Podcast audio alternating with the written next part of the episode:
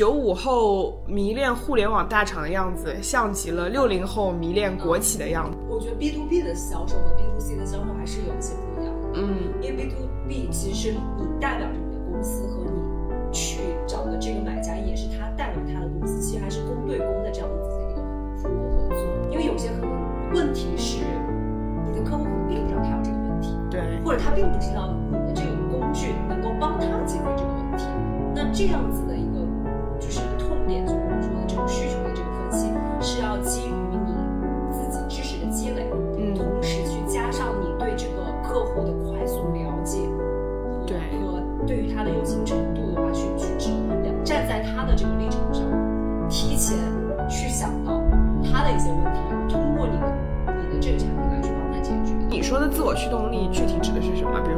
人的自我驱动力是金钱，对吧？有的人的自我驱动力是梦想，也有人的自我驱动力是我要在就很实际的嘛，比如说我要在五年里面我要做到一个什么程度，职业上的一些自我实现。那你认为你觉得自我驱动力是什么？我觉得这些都没有关系，这些都很好，就是你要有。一定要有，而且他明确，并且他想清楚。如果你今天想要在五年里面实现财富自由，你最好把这个目标死死的刻在脑子里，用什么样的方式去实现，这是你自己去做的决定，这是途径，但是目的一定要先清楚，它才能反推。Hello，大家好，欢迎大家来到十五赫兹，我是主持人海狸。然后今天我们请到了 Tina 来和我们大家聊一聊，在互联网广告公司工作是一种什么样的体验。Tina，你我我不太知道你想要跟我们聊什么，因为我觉得你好像整个背景其实是还蛮 diverse 的。你可以简单介绍一下你自己，大家欢迎。我的背景确实还蛮 mix 的，因为我刚毕业的时候，其实也不是很知道自己到底要做什么，所以其实我做过的工作还是蛮冗杂的，有做过 B to C 的 marketing and sales，然后做过 B to B 的 marketing and sales，嗯然后现在的话是完全 transfer 到纯 B to B 的 sales 这样子的一个方式。就是你卖什么呢？从刚开始到现在，你卖的都是什么呢？从刚开始卖的是呃实体的，当时是做呃零售奢侈品对吧？当时是奢侈品，嗯，Coach。然后到后面回来的话是卖虚，就是一个呃非实体的卖知识，哦，知识付费吗？难道是？知识付费，其实像是一个 商学院里面的这种高端的 executive education 的这种 program 哦，就是像什么 EMBA 啊这种课程是吧？更更哦，customized 的这种 program，所以哦卖的是知识，所以也会懂得，就是当你卖一个无实体的这个产品的时候，它的一个 challenging 的点在。嗯然后在那个时候，那那份第二份工作啊，其实更多的是 combine marketing and sales 这样的一嗯个 role，、然后也帮我 transfer 到了，其实到最后现在现在的这个 role 吧，就是 B to B 嗯 sales 这样的一个情况。那你现在卖的是什么呢？现在卖的是媒体监测、软件服务、SaaS 软件服务。嗯，SaaS 是个 soft software as a service 吧，啊其实也是最近几年比较火的这样子的一个新的呈现形式。如果简单一点的话，大家可以理解为像钉钉，或者啊说，像今年疫情火的，比方说用用这个很多的这种会议软件，其实也啊都是属于 SaaS 的一种形式。那我可不可以把你理解成你是一个销售，但是你是互联网下的广告下的媒体下的软件的服务的销售？可以这么理解吧？因为它其实是 SaaS 里面分为两种，一种是通用 SaaS，嗯一种 一种是行业 SaaS，像我们这种是属于通用 SaaS SaaS，它就不不限制你的这个行业属性，但是它是细分在某一个 function 里面。嗯但行业 SaaS 的话，它比方说我就细分我这款产品就是给教育类的啊、所有的用户，那它可能是从教育的从招生到你的这个交学费到你上课这样一连串这样的一个服务。嗯对，这是属于行业 SaaS。嗯通用 SaaS，其实就是针对于某一个 function，像我们针对的客户的话，就更多偏向于 PR 和 marketing 这样的一个 department。，OK，了解。那你不会觉得你自己在变换赛道吗？虽然说都是卖货带货，呵呵嗯但其实就是你从卖包到卖课，嗯到卖软件啊、你觉得这中间有什么不一样的地方吗？就是最大的不一样的点，你可以说一说，简单大概三年以内吧。我觉得首先你卖的这个模式不一样吧，嗯你呃 involve 到整个过程当中的这个内容也不一样。其实卖包的时候很简单，其实你是更多的是 brand 的效益，然后你去更多的是要去 influence 当时那个 consumer 的这个心态。嗯其实是非常还相对而言还是一个重 branding 吧。我觉得更多的是可能品牌效应大过于你个人的魅力，我会这么来觉得。嗯那第二个部分卖知识这块的话，我会觉得在这样子的一个赛道当中，自己能去做的一些就是 negotiation，或者说自己在这个当中去 make 产品的 difference 的话，其实有些小。第二个话，我觉得就是在卖知识的这个部分的话，其实因为它是一个很难去量化的一个产品，嗯。所以说对于比方说产品的这块的一些要求，以及最后输出的一个形式的话，就是你作为一个 marketing 或者说作为一个销售而言，你在里面能够去真正去影响到他最终的决策的决策权其实和影响力吧，个人的影响力其实没有那么大，其实还是很取决于你知识的输出者的这个人嗯是谁的。所以其实不仅仅是卖课，你更多的是卖这个上这个课的人，因为这个人 basically 就代表了这个课程的质量。对呀、是呀、啊是，而且最主要我们也不是卖给个人的，我们是卖给企业的，所以这也会是有很大的一个就是牵动因素，更多是上游这块的一个教学的这块的一个质量的输出的能力。对，但是你当时应该更像一个产品经理吧，因为你不仅仅要去卖它，你前期还要去设计它，包括怎么样去找到你对应的这种公司。所以其实你倒是在做 sales 这件事情上培养了全方位的能力。确实是，而且其实我觉得也是第二份工作让我更坚定，因为我其实之前刚毕业的时候，其实和很多我觉得现在我在招人的时候碰到的大学生也一样吧。然后其实你已经开始做老板了，是吗，Tina？其我们认识时间哦这么长，没想到你已经开始做老板了呢。你说什么还是在招人啊？嗯对，但其实我觉得在招人看到很多毕业生的时候，就还是会有一类的学生，我看到就不是很确定自己到底要什么。嗯因，为通常来讲，销售这个职业的类别，它其实是有很多那个 stereotype 的，就是刻板印象嘛，就是大家一是有刻板印象，二是好像很难会发现有一个毕业生说，哎，我毕业了以后我要去做销售，对。做一个 B to B，啊，或者他的生活当中，他对一个 B to B 销售没有没有概念直接的了解。对，就是我最近看到一篇文章，挺有意思的啊，就是说九五后迷恋互联网大厂的样子，像极了六零后迷恋国企的样子。对对对，对是，但其实大家对于我进这个公司以后要做什么是不清楚的啊。就比如说，有人会宁愿去字节跳动做一个运营，然后 instead of 去一个就是比如说可能小一点的公司啊，去做一个核心岗位的工作，因为他们觉得头顶字节跳动是有光环的。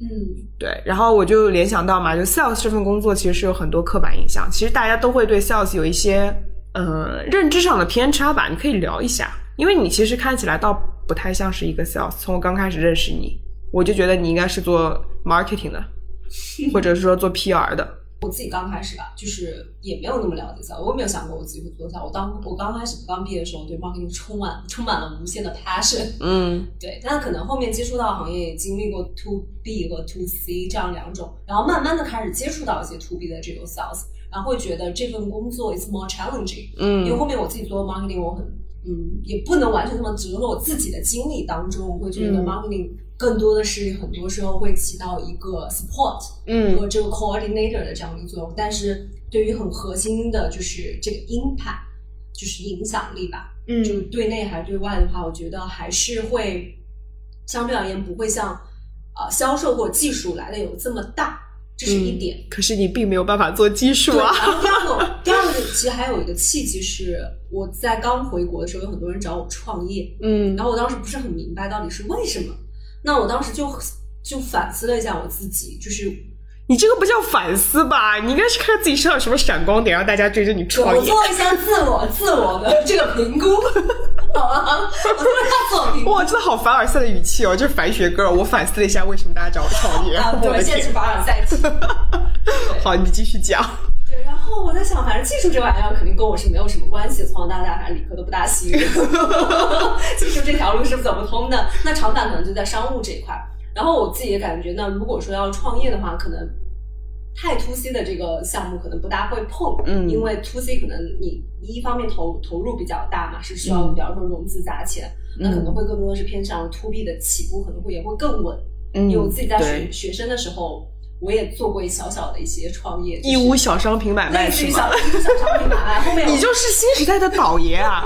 你是国际型的倒爷。你 对我把它倒到加拿大去，把中国小商品用。但通过这样，其实也是一个很简单的一个一个体验吧。嗯我从刚开始直接卖给消费者，到后面我是直接把这个东西，就是我当相当于 wholesale 给到，就批发给到另外一个店铺，这样子我就有你是供应商，你是 vendor，对，我哎。相当于是供应商，然后通过这个经历，我也更了解，比方说资金资金流的这个重要性。因为其实嗯 to C 有很多琐碎的事情，我如果只是批发的话，我这个只要全都打包卖给他，我自己还可以去做别的事情，做学生会，然后包括我自己还打工。嗯，对，所以精力无限，怪不得人家找你创业呢。这个很重要，很棒自己自己自己给自己找很多事情，很奇怪然。后后面我就觉得这个，那 OK，那我要如果真的大家找我创业，那我觉得应该找一个 to B 的项目，那我就负责啊、呃商业的这个部分。那商务这个部分的话，我能做什么？我后面想了想，好像很多内容是可以外包的。对啊，marketing 这件事情是可以外包的。我找了一个广告公司，对吧？我我找一个钱多钱少而已。对钱多钱少，然后可能就跟公司根据公司的这个情况，但这个并不是最核心的。对，但从来不会有家公司把销售给外包了。嗯大部分吧，对对出名的对这个业务这一块的开展，而且国内其实还蛮多发展下线的那种 sales 啊。然后包括其实我自己之前在学校里面，就本科的时候创业那个，比方说我批发，其实一方面现金流更稳定，而且你整个商业的这个稳定性，哎对稳定性也会更高一些嘛。对对，通过这样的几个思考吧，再加上我觉得我还很感谢一个，非常感谢一个人。就当时我在做一个职场的变更，我其实特别纠结，我不知道我到底要坚持做 marketing 还是在转去做 B to B 的 sales。嗯，因为有一点像，虽然你这个赛道转换的不像我们有一些嘉宾特别猛烈，我们有一些嘉宾转换赛道是从证券公司到呃那个 Four A agency，然后现在在一家上市公司做董秘，你你敢想象吗？对，但是对，确实还是一个转换赛道的过程。对我，我其实一方面虽然没有像他们转变这么猛烈，但我其实比方说第一份工作从卖包，对吧？我在加拿大，然后第二份工作我卖知识，是我刚回到国，呃，就是刚回到上海。嗯那我也会觉得，其实我不断的在从零开始去进入到新的赛道，嗯所以对于我下一份工作的选择，我是很慎重的。对对对，是因为我我觉得我时间也浪费不起了，不像、嗯就不像可能很多人刚毕业，跟我大家在同一杠一个起跑线这种感觉。所以大家其实也可以听到，就是 Tina 是个姐姐，嗯，就是真的是已经到了做老板的年纪了，你讲过颤颤巍巍，你不要我害怕。好，你继续讲。然后其实讲到转换赛道这个事情啊，其实你虽然是在转吧，但 basically 你本质上还是在做 sales，不管是你大学的创业，就小小的做了倒爷这件事，倒娘。对，然后后来卖包嘛，然后再卖课，然后现在卖软件。那你觉得销售这个工作的本质是什么呢？就大家天天都在讲销售，销售，你到底是在干什么呢？你觉得本质上？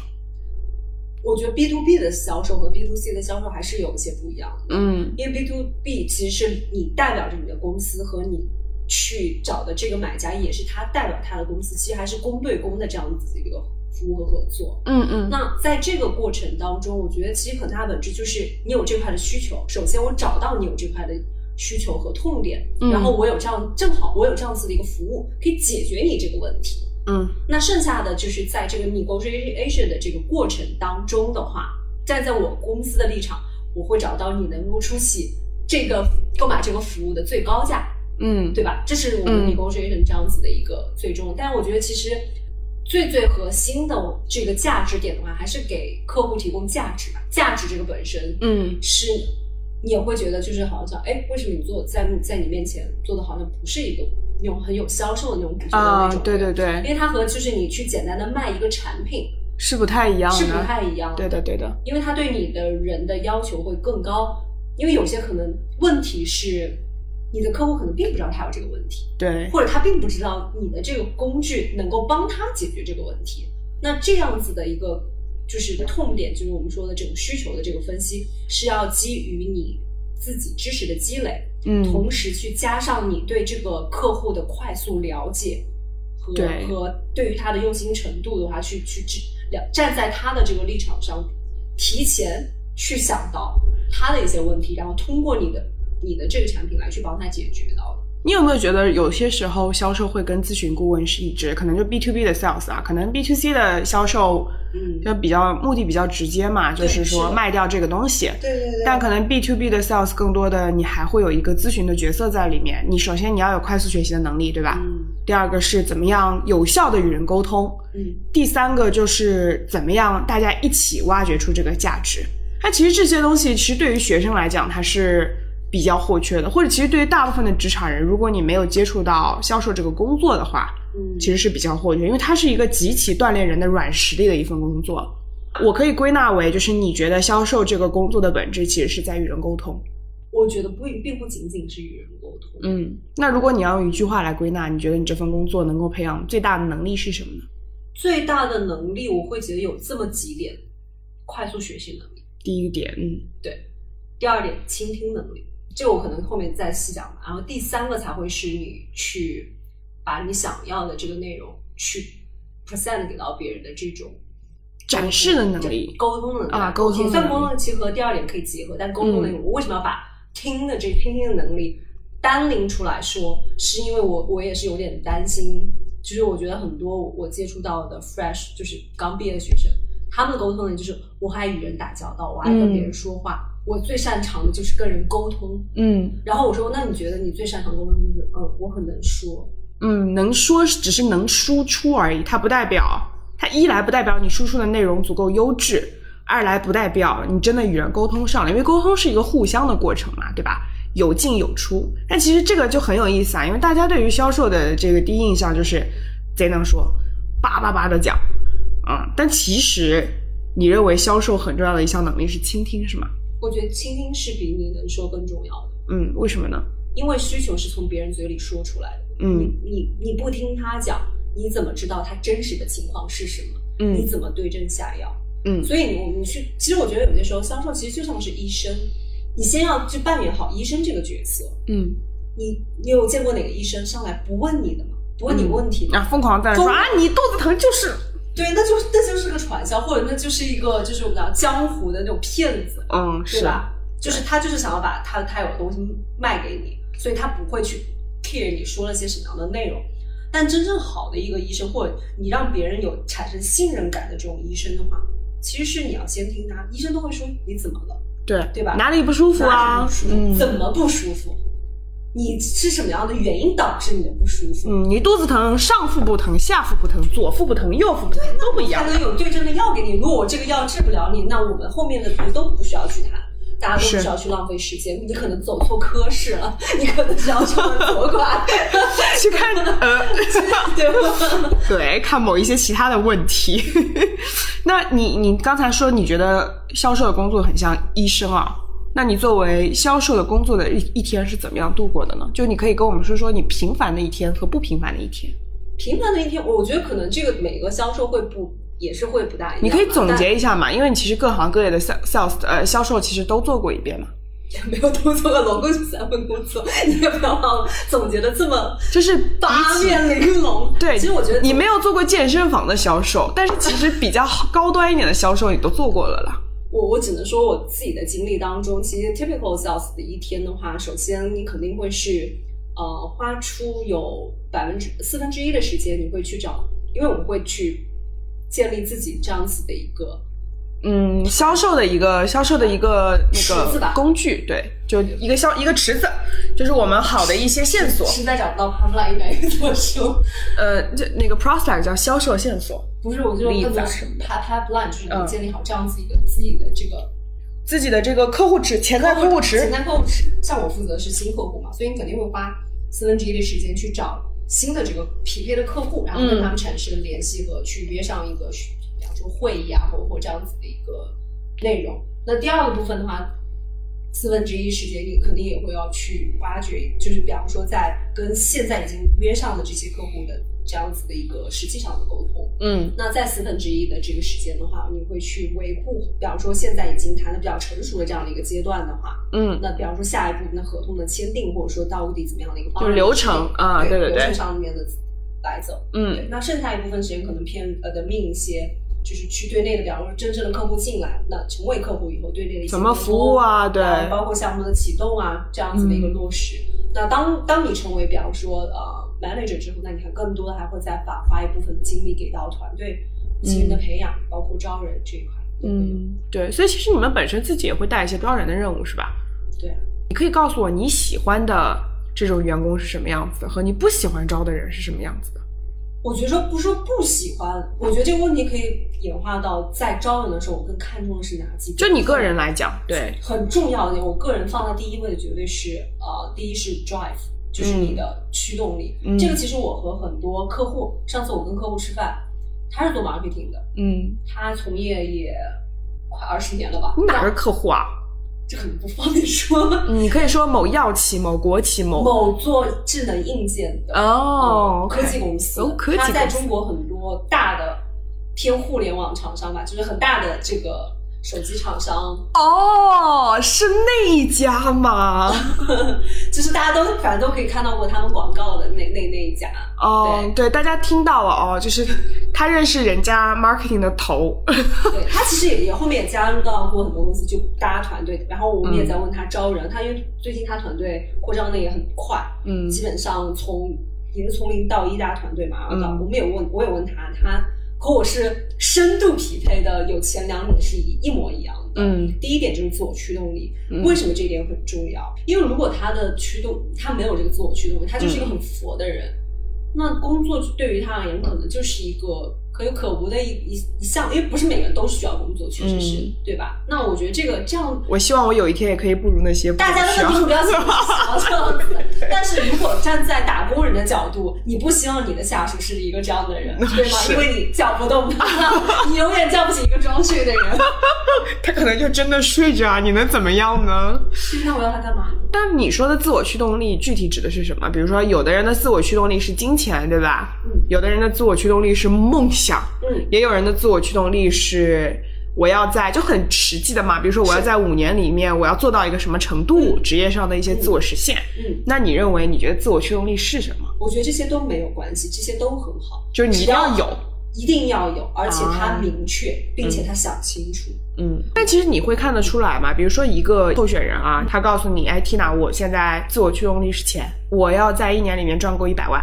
嗯，但他其实会说这个话的人，真的是不知道一百万长什么样子，在公司里面赚到一百万是个什么概念。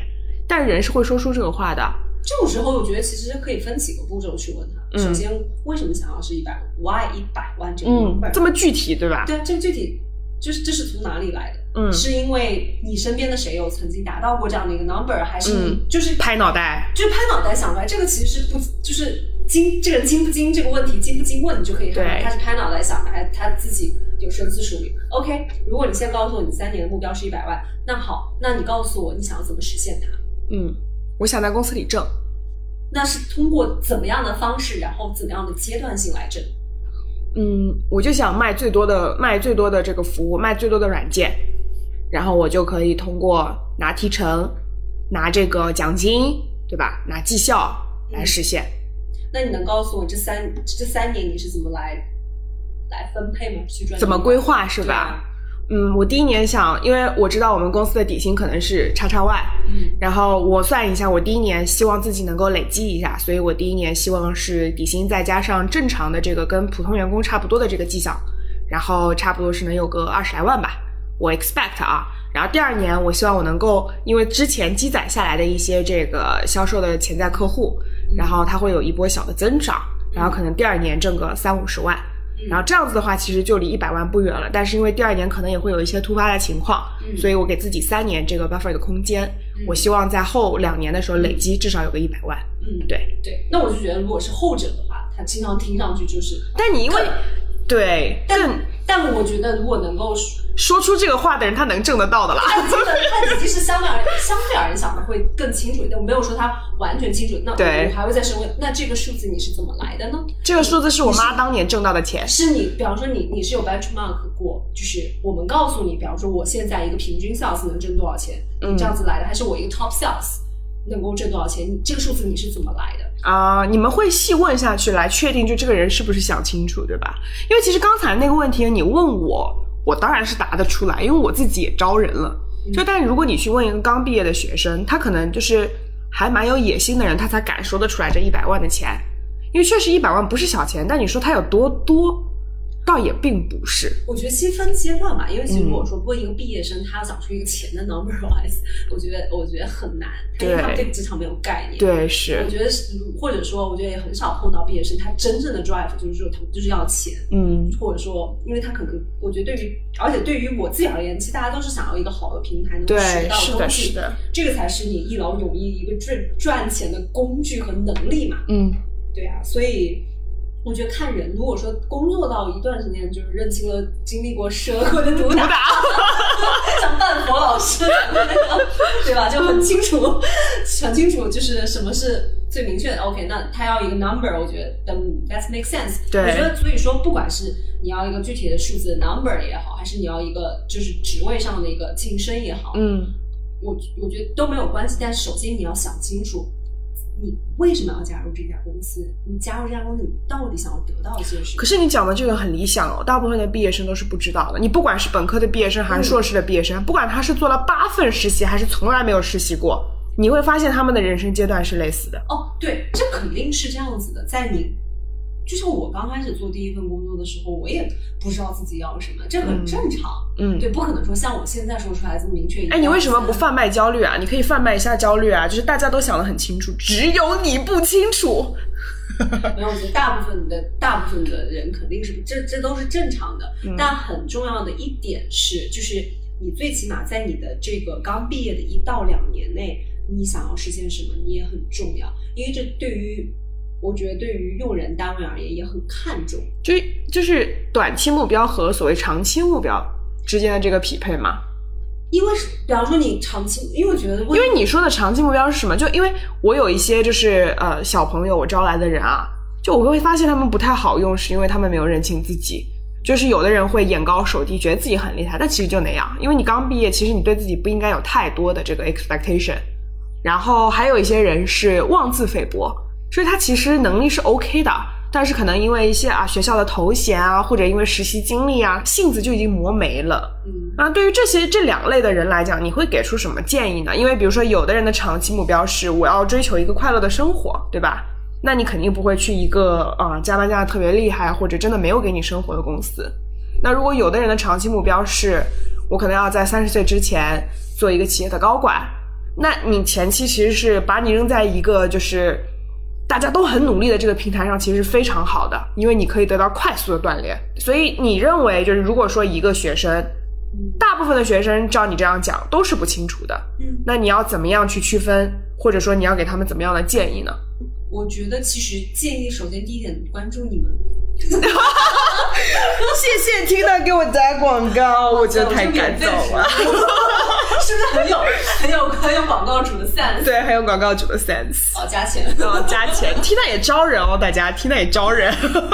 我觉得第一点，首先的话，肯定嗯，去跟不同的人去呃聊、嗯 networking 这点很重要。这个其实也是我嗯，我读 master 就是我自己在商学院里面的时候，在这点上，我觉得我自己做的还是蛮好的，我非常嗯努力和积极。因为当你迷茫的时候，你就不如跟很多人聊。你确实是需要多尝试，而且我觉得我也是身边我认识的人当中面试过最多公司、最多不同的 function 和不同的类型的公司。灭霸，我我真的是我认识的人当中，我面过最多类型的。哎，你可以说一下嘛？就大概有哪些类型？你可以给大家就是学弟学妹们啊，啊，就你你已经不配叫人家学弟学妹，学侄子、学侄女儿、OK，学外生。本科毕业我印象很深刻，我第一个面试是 Shell，Shell Canada 呃，壳牌石油是吧？壳牌石油，嗯当时它有个管培的项目，嗯，然后是偏 HR 方向。哦，那你那一类就是五百强企业管培生嘛？对，而且啊太、我的起点当时有点太过于 fancy，就我们是坐这种小的那种飞机去的，然后下了飞机有 limo 来接的那一种。有这么高级吗？对，我的第一个面试有一个非常这个会让你有一个不正常的期待吧？就你会觉得所，因为我所有公司没有没有豪华轿车来接我，老娘。拿钱砸的感觉。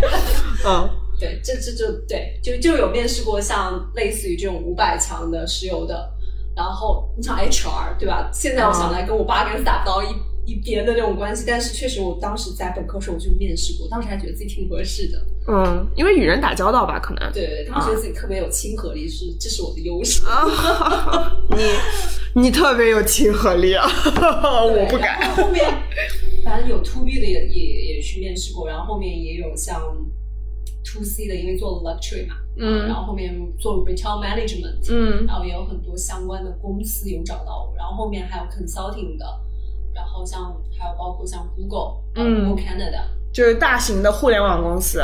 对对，flag 对吧？我们在美北美很喜欢讲 flag，Facebook，呃，L 什么？LinkedIn，A 是 Amazon 啊，对，Google 嘛，对，这四家。大厂，真真正的大厂。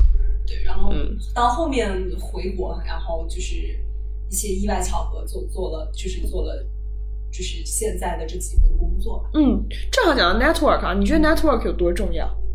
就是因为我们经常在市面上会听到一种说法，最好的工作岗位是不会放出来招你的。嗯，我觉得 network 分这么几种。嗯首先你要明白你，你去这一趟 network 的目的是什么，嗯不是为了，比方说有我我刚开始 network，我印象很深刻是练胆子，嗯。练 network，就是在我大四的时候，嗯。那那个的目标很明确。就当时，比方说我去那个，我从来没有自己独自 network，就比方说以前都是可能结伴跟小伙伴一起，但有个不好就是你们可能会待在一起，对不会去对。破圈。当尤其你们两个都是非常走出你的那个大学生的时候，你你可能去这种社交场尤其可能留学生的那个时候吧，又要开口讲英语，又要跟人家尬笑，要跟人家尬聊。所以那个时候给自己的目标是，就是我我去交换名片，嗯我能不啊能在第一场这样的一个活动，我第一步我觉得是分阶段式的，嗯就是在你读大学的时候，那我给自己的目标就是，那我能够拿到这个交换名片。比方说这场活动有，比方说嗯四十个人参加，那我能不能拿到二十个人的名片？嗯你可以给自己 set 这样子，让你，因为其实你刚开始不会 networking 很正常，大家都不知道该怎么哎跟陌生人讲话，然后突然比方人家已经形成一个圈，你怎么样挤进去？挤进去？对 哎，大家好，我是那个谁，然后其实所有人就你是谁。其实这种时候，我觉得，比方说你碰到一些很尴尬的场合都不要紧，因为这就是你自己慢慢锻炼自己的一个过程。我记得我第一次去拿到那那十张名片的时候，我跟一个女一个白人女性在那就硬尬的那个，就感觉两个人面人笑，其实都很尴尬笑笑都要相互，就是发现哎聊完这个话题，我哎不知道聊下一个话题该说什么了，嗯只能尬笑。但其实你尴尬一两次，你你胆就好了你胆子也就有了。再往后就谁丑谁尴尬，反正我不尴尬。对啊，嗯对吧？反正我不尴尬，尴尬是别人。是的，只要我不尴尬，尴尬就不会追上我。没错，就要这样厚脸皮。所以我觉得这是你的第一步嗯啊、你你先是锻炼一个这样的胆子和这样的一个能力。嗯那到了第二步的话，其实是需要更有目的性的去嗯 network，、就是你要知道找谁聊聊什么。刚刚讲的其实迷茫嘛，就是你不确定你是表，但再怎么迷茫，我相信你肯定会有这么几个方向在自己面前是我感兴趣，但我啊不确定我自己到底适不适合。比如说大家都想进哪咨询、金融、互联网，对吧？就这些。对，那你在你的这几个面前的话，其实我觉得可以建议你去找两类人，一类的话就是你的学长学姐，他们嗯。在这家公司，他们对于学弟学妹天然的会有一个就是亲切感，对的，然后你也会天然的有不是所有人都有这个亲切感的有的学长学姐就是很盯住的那我就。是，那我就因为我之前就是人称学姐，就非常有亲切感。你现在是学姨了，请你就摆正自己的位置。关掉。哎，不可以这样子，怎么怎么就不能说实话了吗？我们是一档实话实说的节目，OK？嗯，然后还有呢，找学长学姐，然后呢，这是第一步吧，我觉得就是，而且你并不一定要认识，就是善用 LinkedIn 吧，善用各种工具，好，对这样子就给 LinkedIn 打广告，没关系啊，你就说善用各种工具嘛。对，但我觉得确实 Lin LinkedIn 是很好用。因为不仅仅有 LinkedIn 啊，国内还有麦麦，对吧？然后还有很多那种职场社交的平台，对不对？就反正你们用自己的途径找到在这家公司的你的学长学姐们。就线上线下都可以吧，因为现在疫情的原因，其实有很多线上的 seminar 啊、大家都可以去参加一下。其实听一听，总体来说都是会有好处的。然后线下的一些 network，像北京、上海各种活动都已经开放了，大家也可以。其实这个你说你去参加一场 network 活动的钱，你要是能拿到几个内推的名额，一两百块钱不香吗？对吧？我我觉得更多是就是大家在做这些选择的时候，就是有针对。我相信活动都有很多，但是你你找准你自己想要方向，然后那里有有你想要找到的人，嗯你想要去的那个行业或那个公司的人，我觉得就可以去啊。对，然后你听听他他工作上的角度能不能去解决到你目前可能会有的一些不确定的这个内容，嗯或者想你想要去可能再去从他身上看到，哎，你想要成为未来的，就你自己可能是他这个样子，是不是你想要期许的样子？对，其实这一点我非常同意你，这也是我做这个节目的初衷，就是大家其实都在想，就是我怎么样拿到这个 offer，对吧？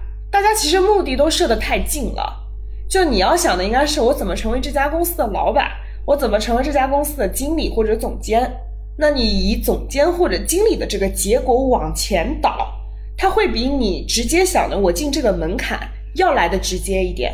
因为我们刚才讲的，其实其实都是往前倒嘛。比如说，我今天去这个 network，我的目的是什么？我先想好，嗯目的可以很小，对吧？我花一百块钱，我拿二十张名片回来，这二十张名片我今天拿到了，这事儿就结束了。你下一次去参加 network 的时候，我不仅仅拿到二十张名片，我跟这些人至少每一个人有个十五分钟的交流，这是我的下一个目的。我最后去 network 的时候，我拿到一个内推的名额，对吧？这些东西是我们需要一步一步从结果往前推的。因为如果你只把自己的目标设在最前面那一步的话，你后面可能都到不了。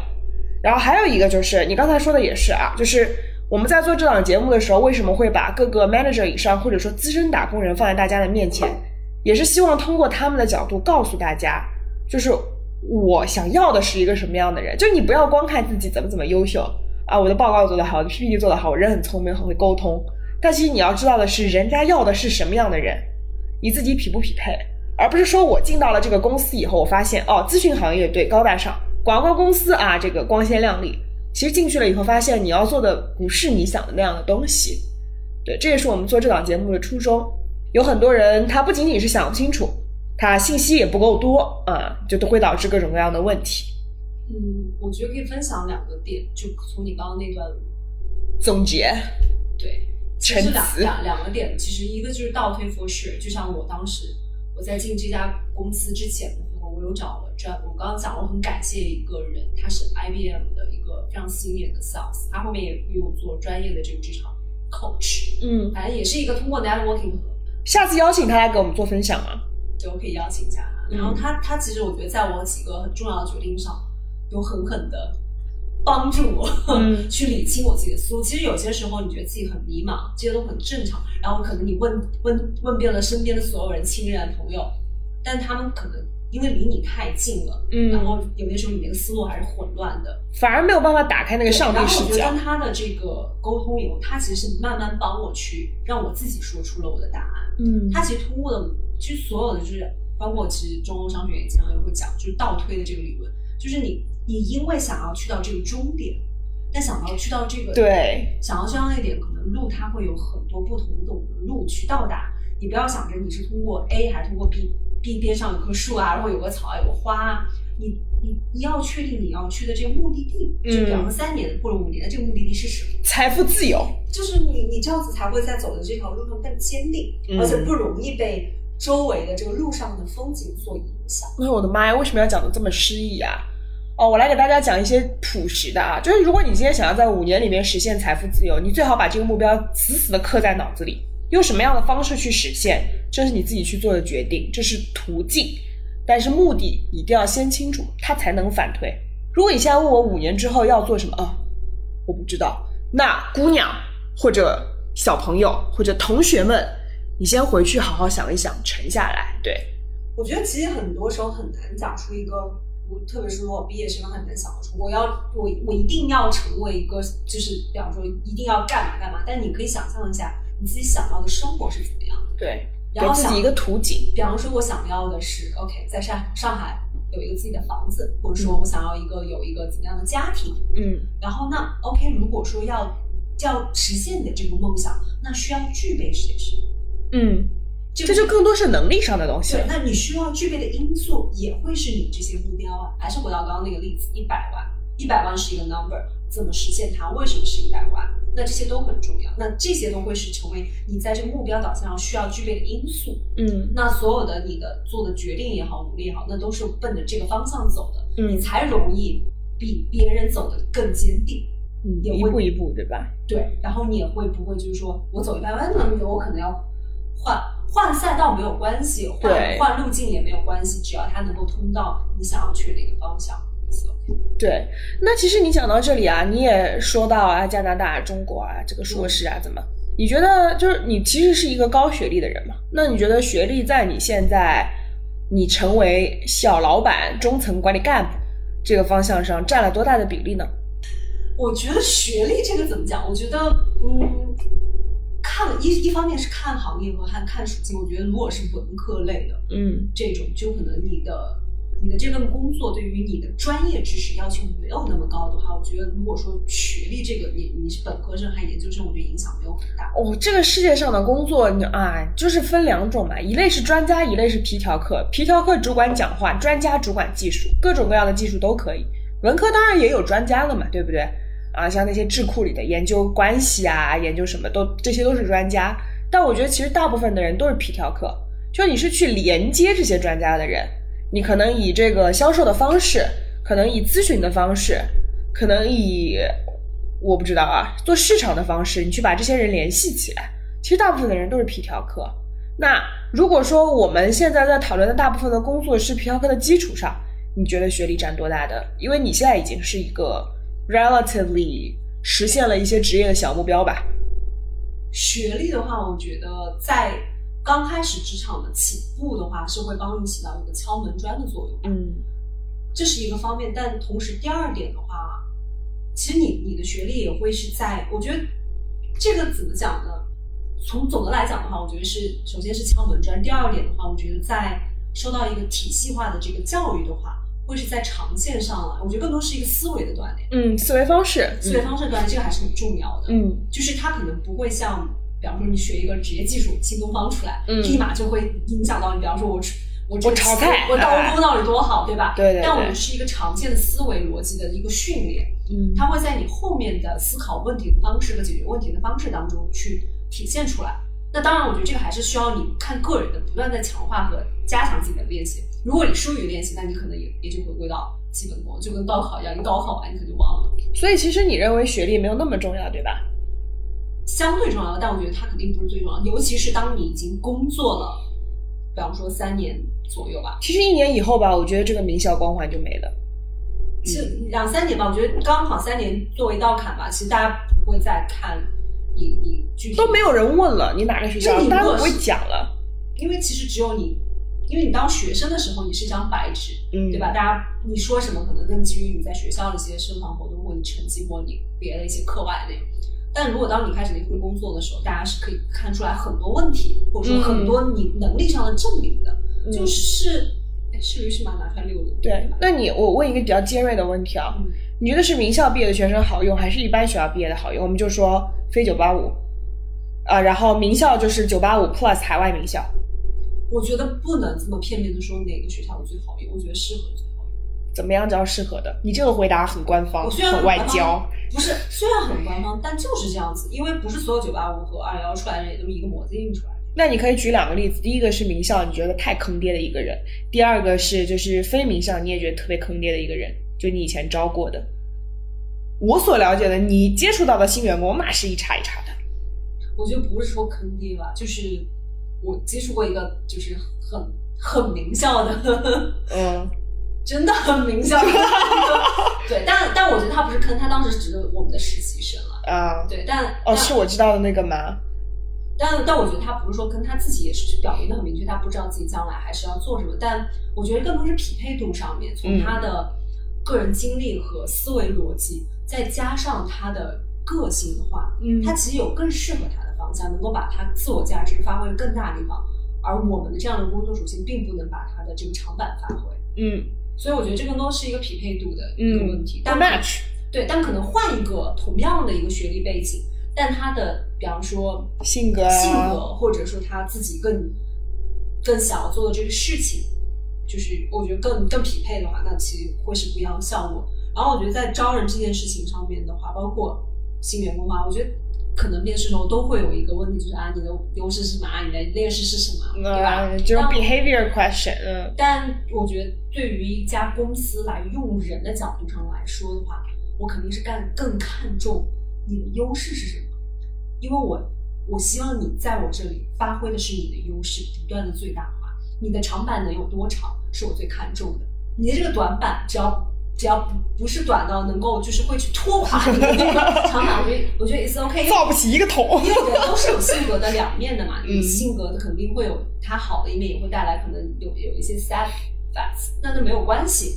但只要你的长板足够支撑，它长到就是让你非常有个人的优势的话，我觉得就可以。所以认清自己嘛，对吧？你说到现在，其实就是认清自己啊。就你其实每一个人在面试的时候，一定会被问到的问题就是你。最大的优势是什么？你的劣势是什么？其实就是很多人啊，会在知乎上面，或者说各种问答平台上面去去查那种官方答案。官方答案，那其实你你倒不大可不必。你先三步走，第一步先看一下你这个职位他需要什么样的人；第二步看自己的能力、自己的优势跟这个他需要的这个能力是否匹配；第三个再去看自己的劣势会不会拖垮这个公司的业务。如果其实就是说白了啊，你这个业，你这个劣势没有能够拖垮到这个公司，其实大家都没有那么在乎的。拖垮这个公司，那他也需要有点能干。拖垮自己，拖垮自己就是，在公司的表现。哎，对，就是但很难啊。你说有什么表现能够拖垮自己在公司的表现？很少吧？什么劣势啊？因为如果是这样的劣势，也不会招啊。对啊，就不会招他进来。对啊，所以就是前期就不要想着去找那种标准答案，就觉得就自己思考一下。没有，那你就大胆放心大胆去参加这个面试，没有问题的。但同时啊，也是需要跟各位同学去讲，就虽然我们现在说的都是很阳春白雪，但事实上所有的沟通都是需要技巧的。你怎么样把自己的优势最大化的发挥出来，让大家知道你怎么样让自己的劣势看起来不像是一个劣势，这个是需要锻炼的。嗯，我可以这么说啊，我觉得其实面试的时候真诚还是很很重要的一点，就是你，我觉得包装啊什么这些可能更多的是偏 skill wise 的这种训练。但其实让面试官，尤其是对于应届生，你真诚其实也很重要。真诚的话，就是把你自己觉得你可能会有的一些，你觉得可能别人对于你需要提高的部分，那我们可以看你这个可不可教，对吧？是。然后包括说你的这个长板，长板到底是在哪里？坐在你面前的人肯定是更有经验，对，肯定是评估出来的。是的。其实这个问题看两方面，一个是你真诚，第二个的话是帮。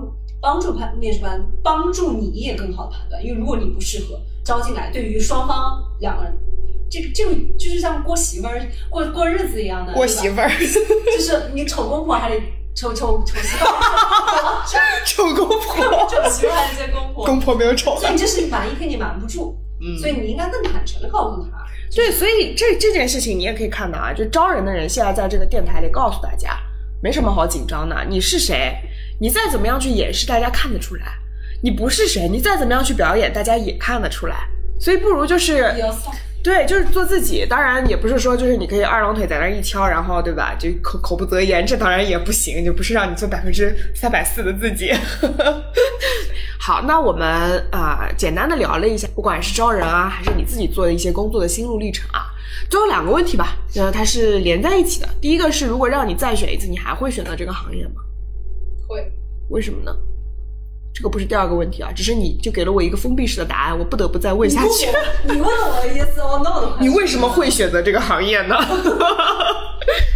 嗯，我我觉得其实包括我最近在招招人，也招到一些新人。我我觉得更多也让我自己想到我当初为什么要加入这家公司，我之前之前自己还想得很清楚的。嗯，对，因为我当时就是想给自己两年的时间试一试，我能不能做。B to B 的 sales，因为感觉上，哇，我当时也没有做过纯 B to B 的 sales，我我当时也会觉得有点害怕，当时就想啊，每个月要扛业绩，嗯，对吧？听上去好像很可怕的样子。是的。然后销售是不是都要出去跟别人喝酒应酬的呀？这种东西，我又不，我又不会喝酒，嗯，对吧？人家说天哪，不会喝酒你还能做销售？嗯，对。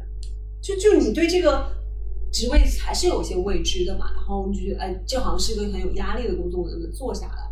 那我就给自己两年时间做尝试了，因为我觉得做尝试下来还是觉得，哦，I can do it。只是因为你证明自己你会做，所以你就会选择嘛？并不是，因为我觉得，我想当时我跟前面分享的很清楚了啊，我觉得这个对于我接下来职业的选择性会有更多的宽度可以走，嗯，就把自己的路走宽了。因为我当时想，既然这么多人找我做创业，那代表就是我以后可能会有两条路要走，嗯一条的话，我就是选择正常的，比方说职业经理人这条道路，那就是混职场。打工人，对，第二个的话就是那创业了，就把就可能会跟，比方说家里面的人，或或者说会跟朋友、同学要有这样创业的项目。反正自始至终，我肯定是负责商业这一部分，我不会去负责技术那个部分，对吧？嗯，那那在这个部分最需要锻炼的什么？就是 B to B 的 sales 的这个这个与人打交道的能力。那嗯不管怎么样，也就是说，我要想我现在再去做什么事情，这个能力我是我早晚都是要去掌握的。那我为什么不趁年轻的时候把这个技能给掌握呢？趁我还可以再从零到一开始的这样的一个阶段，嗯所以我就觉得，那我就一定要试一试。而且我想再不济，我做的再不行，那我还可以再去转 B，就是还我因为我当时也问了很多企业里面，那还是有很多人做从销售岗转市场岗的，嗯，但很少听到市场岗转转销销售岗。对是。那我觉得，那我进可攻退可守的，我我反正两条纵向的或横向的我都可以选，那我为什么不走这条路呢？嗯，对，确实啊，你就是一个就很喜欢给自己找后路的人。嗯，也不是给自己找后路啊，我觉得我我是属于给自己会定下特定时间线的人，我给自己两年时间，那你现在已经超过两年了超。过两年，我不是走这条路走的挺好吗？那我以为你要创业去了呀，你不是要培养自己商业的今年 COVID nineteen，哦，怎么就是世界大世界经理人也可以是条路啊。老天爷告诉你，我现在你留着，是？我觉得更多其实是一个闯关的游戏啦，就是有些时候刚开始的话，你只要证明你自己可以就可以了嘛。但后面你要让每个你带的人也变成一个很可以的人，我觉得这也是一种能力。就像是闯关游戏，你闯过第一关，你刚开始觉得很难，到后面发现，哎，你好像做到了。但到后面就是你能不能把你的这个，就是把你自己一个人的成功变成一个团队的成功，这是不是可复制的？对，对，这是不是可复制？这其实也是不管你以后往我前面讲的这两条，比方说职业经理人，还是说去创业这条路道路上，也都是要去具备的能力。都要思考，对你的成功是不是可复制？对，因为你总不可能，如果你总是一个单枪匹马的一个纯个人英雄的话，那你生意你能够做到天花板也也也就到那里了。对，确实是，确实是。那如果说你现在对于这些年，嗯，我总是喜欢讲年，显得我自己年纪很大，不行不行。同学们，或者说就是也有意向想要转换赛道的这些嗯朋友们，说一句话，你要说什么？fearless 吧，就不要害怕。但不要害怕的前提，并不是鲁莽，我觉得是应该多寻求、多主动的寻求帮助。嗯，很好，非常好。这句话到现在我的嘉宾还没说过呢。主动寻求帮助，我觉得这一点其实是在你们公司能够有一个比较好的体现。每当你提出一个问题的时候，总有人能够给你回响。就是永远不要觉得身边的人会吝啬于分享，每一个人都会愿意去把自己可能之前可复制的成功经历传授给你，或者大家甚至能够给你提供更直接的一些帮助，比如说一些内推的机会啊，如果你匹配的话，或者说一些这个职业发展的这个可能性啊，大家都会愿意去分享。那么就是希望我所有的听众朋友们可以把自己的困惑、自己的问题、自己的难处去分享出来，一定会有人给到你回响的，你的问题也一定会被解答到。然后我很高兴你没有像我其他的嘉宾一样鼓励年轻人继续多多尝试，因为我发现这一届的年轻人已经尝试的足够多了。也不要太频繁切换赛道。我觉得做一件事情，给自己一定的时间，还是要沉下心来把这件事情，嗯，你问问自己能不能做透和做到最好，那你再换。对，但是就是他也不是说就是你一定要盯住在某一个岗位上三年五年啊，每一个人的这个这个学习的这个 stem 是不一样的。如果你觉得你现在想要在这个地方得到的东西你已经得到了，那么你去做下一件事情。对，但是一定要给自己一个机会。好的，我们最后两个问题问完了。简单的总结一下刚才缇娜说的这些事情，我们之前也讨论过，所有的工作做到最后都是销售，你要么是在卖人，要么是在卖服务，要么是在卖货，就卖产品嘛。不管是你是怎么样的这种核心技术岗，你做到总监了，你也不可能真正的上去改代码，最终都是要怎么样去卖自己的这个团队。如果说销售的这个技能在你现在的工作中，或者在你目前想要做到的工作中的这些能力是锻炼不到的，那不如自己去找一些机会去锻炼。像他说的，去寻求一些帮助，或者说去主动的做一些分享，或者说去多多与人打交道，多交朋友，其实都是非常好的，能够锻炼自己与人沟通的能力的一种方式。包括学会倾听，尤其是可能呃这一代的年轻人，或者说学历比较好的一些同学，啊，倾听的能力比较欠缺。所以说，如果说你去锻炼一个本来自己没有的能力，更好的方式就是多多的尴尬，然后走出自己的舒适圈。不知道 Tina 还有什么要补充的吗？好嘞，呃，十五赫兹的节目同步在各大播客网站上播出啦，也欢迎大家踊跃的关注我们的微博、微信以及短视频平台。十五赫兹，听见蝴蝶振动翅膀的声音。我们下期再见。